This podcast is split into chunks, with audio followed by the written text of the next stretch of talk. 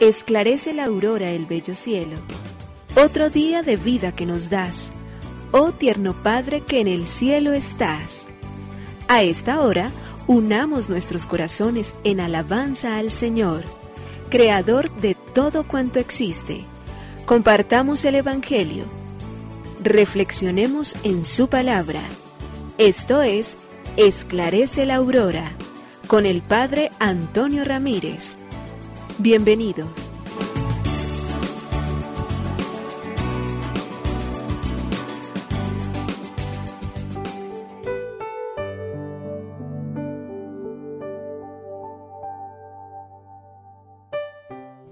Con los muy buenos días, hoy martes 2 de agosto del año 2022. Nos levantamos como Abraham, esperando contra toda esperanza y creyendo fue hecho Padre de muchas naciones.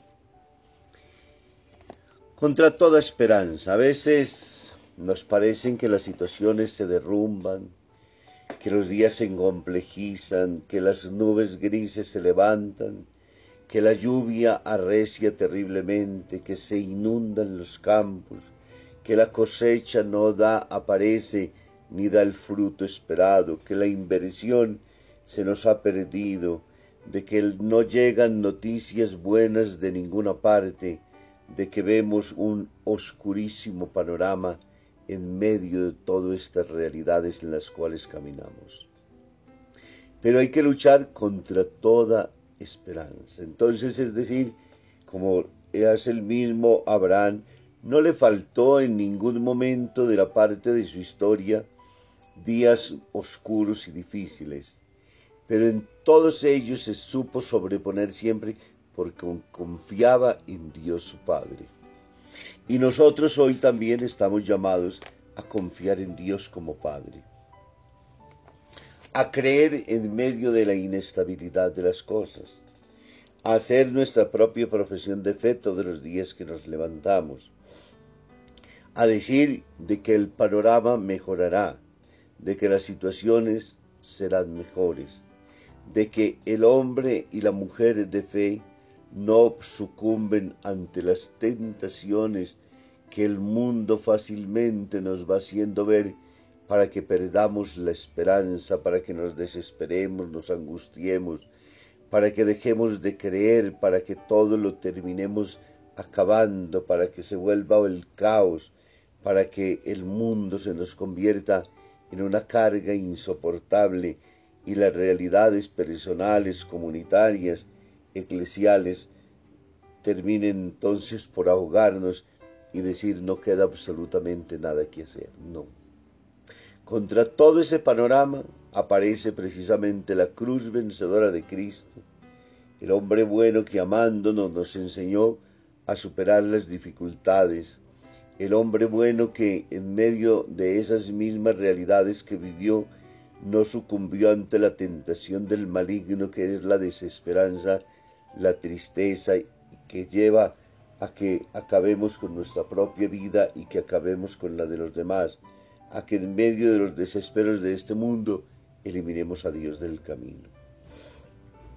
Confió y creyó, y así le pedimos al Señor hoy también que nos permita a nosotros también de igual manera creer y esperar.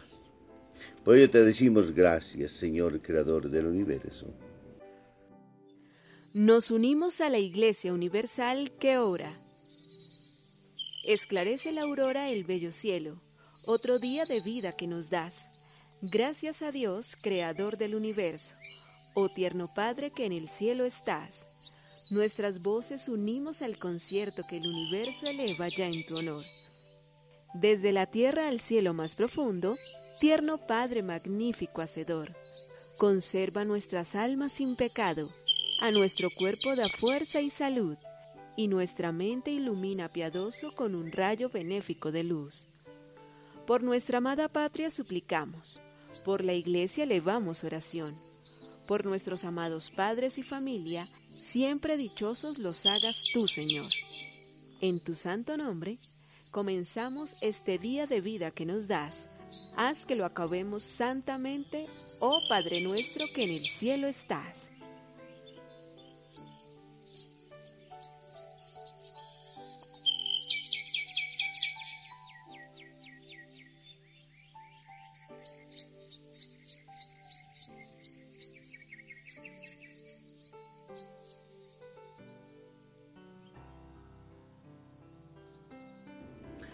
Un discípulo de Aristóteles, Aristipo de Cirene, se dirigía a Corinto cuando un temporal puso en peligro la nave.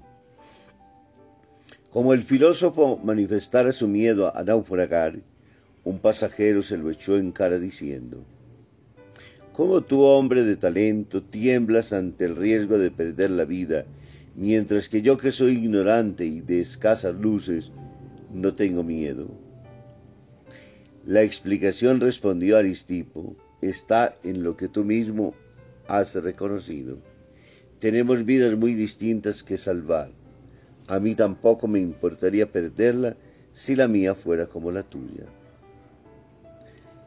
Toda vida procede de Dios y es un don suyo. Es el don más grande que Dios nos ha regalado, es el más infinito de todos los bienes que Dios nos ha hecho. Y eso lo ha hecho a toda vida humana, a toda vida, desde el inicio hasta el final, hace que ella misma se convierta entonces en sagrada. Por eso defender la vida es defender realmente la obra de Dios. Por el uso que hagamos de esa vida, de ese regalo, depende fundamentalmente de cada uno de nosotros. Somos nosotros los que tenemos que tomar conciencia de este don precioso que Dios me ha dado ¿Qué quiero hacer entonces yo de ella? De esta magnificencia de amor misericordioso de Dios, a donde quiero finalmente llegar yo. Y ahí porque la conciencia clara con la cual debemos caminar siempre nosotros. Por ello al Señor hoy entonces le pedimos fuerza y gracia para poder caminar siempre en fe. Lectura del Santo Evangelio según San Mateo, capítulo 14 versículo del 22 al 36.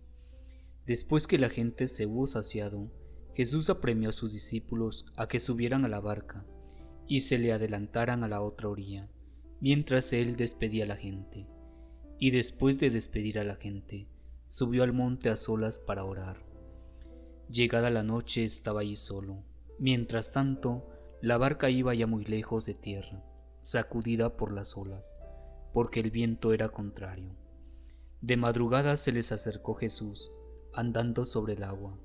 Los discípulos viendo andar sobre el agua se asustaron y gritaron de miedo, pensando que era un fantasma. Jesús les dijo enseguida, Ánimo, soy yo, no tengan miedo. Pedro le contestó, Señor, si eres tú, mándame ir hacia ti andando sobre el agua. Él le dijo, Ven. Pedro bajó de la barca y echó a andar sobre el agua, acercándose a Jesús, pero al sentir la fuerza del viento, le entró miedo. Empezó a hundirse y gritó, Señor, sálvame. Enseguida Jesús extendió la mano, lo agarró y le dijo, Qué poca fe, ¿por qué has dudado? En cuanto subieron a la barca, amainó el viento los de la barca se postraron ante él diciendo, realmente eres hijo de Dios. Terminada la travesía, llegaron a tierra en Genezaret, y los hombres de aquel lugar apenas lo reconocieron. Pregonaron la noticia por toda aquella comarca y trajeron donde él a todos los enfermos. Le pedían tocar siquiera la orla de su manto, y cuantos la tocaron quedaron curados. Palabra del Señor. Gloria a ti, Señor Jesús. El Evangelio de Mateo en el capítulo 14, versículos del 22 al 36. Jesús una vez que termina de realizar aquel milagro cuando sacia el hambre de la multitud hambrienta, ahora le pide a sus discípulos que se embarquen y se vayan adelante. Él, mientras tanto, irá a despedir la gente y luego irá a solas para orar. Aquí se nos muestra una faceta de esas bellas, necesarias y extraordinarias de Jesús. Siendo Dios, le ora al Padre. Siendo Dios, saca tiempos para estar con Él. Siendo Dios, entra en íntimo encuentro con el Señor en medio de la noche y pasa la noche orando.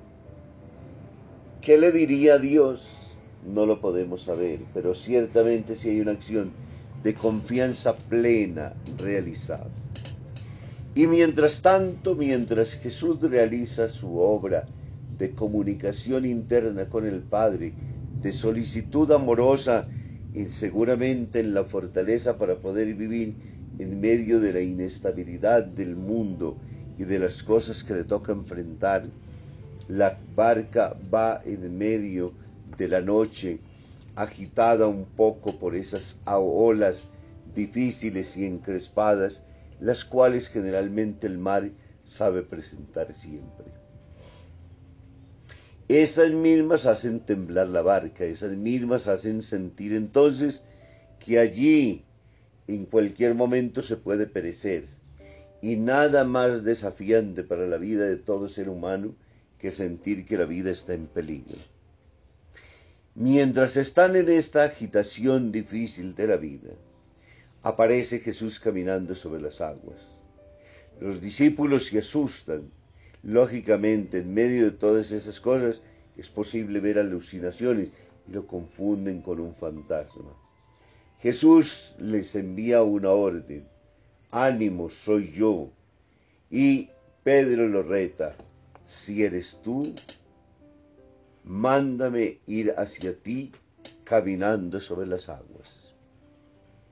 Jesús, ante este desafío que le dice de Pedro, lo primero que le responde es ve. Y da los primeros pasos. Y camina en los primeros momentos y luego entonces se hunde. Este milagro de hoy tiene dos finalidades. La primera, hacernos entender como el Papa nos ha dicho durante estos días, la iglesia sin Jesucristo, sin el cimiento se hunde. Aquí está reflejada la misma situación y acción. Los discípulos están viviendo en medio de la tormenta, en medio de esta situación. Jesús no está con ellos. Y no es solamente la presencia física, es también su propia situación de fe. Es el miedo que les ha entrado, es la angustia existencial de la cual Pedro se hace el portavoz y de la cual Jesús reprocha qué poca fe. Ahora entonces, y la segunda visión que tenemos que tener entonces obligatoriamente en virtud del el milagro que Jesús realiza, tiene que tomarnos la conciencia plena y hacernos descubrir una vez más que este milagro entonces nos hace ver la gran necesidad de Dios en nuestra vida. Los discípulos han sido testigos de milagros. Los discípulos han caminado con tranquilidad frente a Él. Han visto lo que ha hecho, pero todavía su fe no es lo suficientemente profunda, seria, convencida. Fe es caminar en medio de la oscuridad. Fe es saber que no estamos solos en medio de la tormenta. Fe es saber que hay un ser superior que se ocupa de nosotros. Fe es saber que hay alguien que dirige nuestra historia. Fe es saber que estamos en las manos de Dios. Fe es certeza absoluta de que pase lo que pase, jamás seremos olvidados por Dios. Jamás Él se perderá de nuestros propios horizontes, a no ser que seamos nosotros quienes finalmente deseemos sacarlo de la vida. Nos falta mucho todavía para ser capaces de vivir una fe con la dimensión, la profundidad con la cual Jesús nos está hablando y mostrando. Mas, sin embargo, tenemos que tener certeza de que si le pedimos a Él, Él vendrá siempre a nuestro encuentro. Jamás deja de dejarse encontrar jamás niega la mano a quien se la pide, jamás nos olvida en medio de las oscuridades, de las tinieblas y del zarandear fuerte en el cual la iglesia sin Jesucristo se hunde, se pierde, como nos dice el Papa. Que nos bendiga el Padre, el Hijo y el Espíritu Santo. Un muy feliz día para todos.